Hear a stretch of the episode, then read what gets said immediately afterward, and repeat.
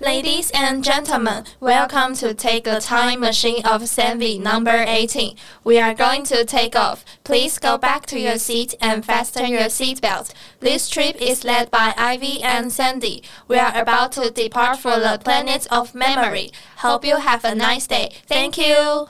Blah blah blah. Hello everyone. Welcome to our podcast channel, Sanvy. English speaking is an indispensable ability. That's why we use English to start our podcast first episode. Today we are going to share during our 10 years of learning English. When do we aware of the importance of English? Let me talk about myself first. I consider that the turning point is in my freshman year of high school. Our school hired a foreign teacher who comes from South Africa. Yes. Our first met is extremely interesting. On that day, we were about to go to thesis writing class, and suddenly we saw a foreigner who looks very confused. Mm. Yes, therefore, our classmate Kaylee actively inquired her whether she needs any assistance, and she said, "Are you guys in 102 class?" Yes. We replied, Yes, we are. Then she said, The teacher in the academic affairs office assigned me to follow your class. Yes. At that time, we were confused as well hmm. because our course was teaching with fully Chinese. All in all, we led her to our classroom. When we started our class, Marcy was curious about what we were doing, and our teammate Mia enthusiastically explained to her the contents of this class. Thus, we have a pleasing chat with teacher Marcy. Mm, this is an interesting process of the meeting. Then, let's talk about what experience inspired you to realize the importance of English. Okay, I didn't realize the importance of English until a Danish student came to our school in 2019. Oh, it was a fantastic memory. Mm, because of the day when a Danish student came to, we did lots of activities. For instance, they make the bookmarks by rubbing the leaves, tasting a selection of herbal teas. That's right. However, in the process of the activities, the Danish student might have some questions inevitably, so we had to explain to them in English. I felt that I can't successfully translate Chinese into English when having the ideas in my mind. Yeah, I understand the feeling. People may feel powerless under these circumstances. Hmm. In that moment, I blamed myself for not seriously memorizing the vocabulary and learning the grammar. If I did this, I wouldn't provoke a sense of frustration. Therefore, through this experience, I'm thoroughly aware of the significance of English, setting my mind on learning English. I see. Mm, we have talked about the time when did we realize the importance of English. Then let's talk about our motivation to learning English. Okay, to me, first, I desire to communicate with foreigners, exchanging cultures, and conducting deep communication with each other. Second, I want to solve the problems on my own when encountering difficulties abroad. So I don't need to rely on the tourist guide. Indeed, if we travel by ourselves in English countries, having the ability to speak in English is indispensable. That's what I think. Also, I wish one day I could understand the movie plot without turning on the caption. Me too. because I always think it can develop my sense of achievement. yes, we don't need to concern whether the movies have the Chinese version or not when watching that. That's what I mean. Moreover, I think it helps to make myself more advantageous in a competitive society. Yes. So, I think all of this is my motivation for learning English. As for me, my motivation can be divided into two aspects.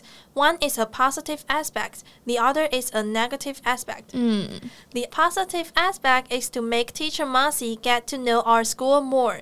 Therefore, I participated in Marcy's English Corner, possess more opportunities to share our fascinating daily life, and learn about South African culture as well. Mm.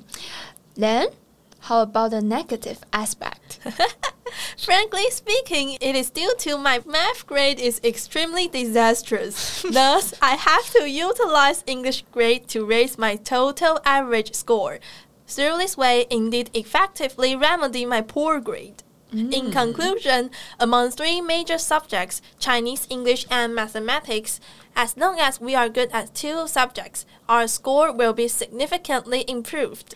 Indeed, in senior high school, I radically understand the influence of the major subject on our grade. If we have to say the significant difference between junior high school and senior high school, there's no denying that the endless vocabulary makes English in senior high school more difficult, rather than the grammar. That's right. Mm, accordingly, how to effectively remember the words in our minds is the top priority. So, Ivy, can you share with us your vocabulary memorial methods and experience? Sure. Beginning from the first grade, the vocabulary I have to recite is all on textbooks, so it doesn't cause much pressure on me because we have to recite about 120 vocabulary words in every exam.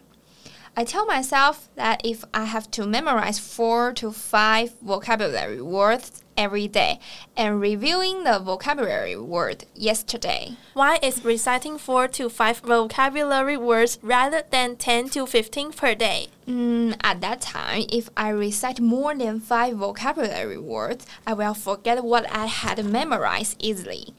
It made me feel exhausting, but this way of memorizing English has to be done every day, or you can't catch up with the school schedule. Oh, that makes sense. Hmm. It's considerable to keep working at it. Yes. And in the part of listening, every morning I make use of the commute to play the CD our school gives us, listening to the magazine for about two to three articles. The way of learning likes when I'm listening to an English podcast in the morning, right? Yes. Uh, however, the assignments were getting heavier when I was in second grade, except for raising the number of reciting vocabulary words from 6 to 8 per day. We start to practice English composition. Yes. Mm, I don't have much experience writing an essay in English before, so it was a little overload for me. Writing an English essay is a great challenge, undoubtedly. I agree. Because of this, I forced myself to spend more time on it. And as for the listening part, I start to look for the English movie which I was interested in. For example, The Crown, Suit, and so on, to be sensitive to English. Okay, and what about third grade? When I was in third grade, I chose to watch American and England TV shows in substitute for the lack of magazine to continuously practice listening. Hmm. And to prepare for the college entrance examination dealing with countless vocabularies, I must raise my number of memorizing new words to 10 per day. Oh, wow! Besides, I additionally bought vocabulary books to enlarge my English vocabulary. However, due to time was relatively compact, we must learn to make the most of every moment. exactly. With the view to maximizing the usage of time, we must do that. And as for English composition, I regularly compose one essay every week. In this way, I can cultivate my composition feel. Furthermore, to prevent me from readily forgetting the words I memorized before, I would practice one or two marks to examine whether I truly remember the words. And after finish the test papers, I will correct them carefully. So do I. I remember that I am always correcting my test papers at breaking and lunchtime. Yes, to me, despite stressful schoolwork, I derive a sense of realism from frequent exposure to English. It's great. Mm, how about you? What are your approaches to learning English? Um, first of all, I would like to share my perspective on magazines.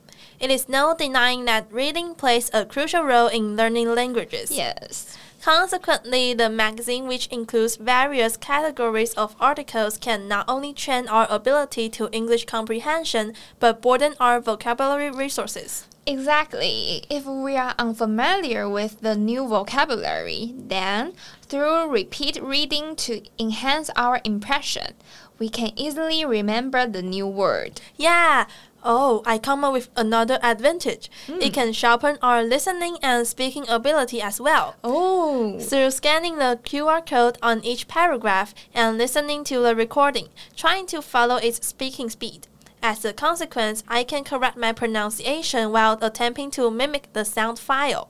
This is an alternative approach to make our English speaking more fluently. Mm, after all, we rarely have the opportunity to talk with foreigners so frequently in Taiwan. Yes. It is indeed a convenient method.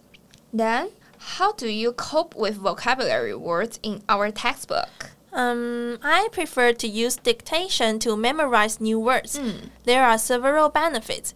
I can spell the words and their part of speech while listening to its pronunciation and example sentences. I will complete at least two times of dictation before the exam in order to ensure that I have well prepared for the scope of examination vocabulary words. Although I scarcely complete all the blanks on the test, always left one to two blanks which can't remember at the last minute. To be honest, vocabulary words are gradually piled up. Mm. Thus, we must build a steady foundation to memorize more and more new words. I can't agree with you more. This feeling is especially apparent when I come to third grade. Since third grade, our teacher gave us breaking news per week. Mm. On one hand, we can keep up with the changing world. On the other hand, it helps us to recognize additional vocabulary words. Because the alien words in each news only have three to five, we are able to remember them effortlessly. I consider the core of memorizing words is extensively reading and listening. If we add oral speaking, we'll raise the efficiency as well. Mm. Um, I think that's all about my English learning experience. Alright, thank you for your sharing. It's about time as well. Please comment on your suggestions and thoughts. Don't forget to subscribe and give us 5 star before we get ready for landing. Ladies and gentlemen, we are going to arrive at our destination. Please go back to your seat and fasten your seatbelt. See you next time. See ya!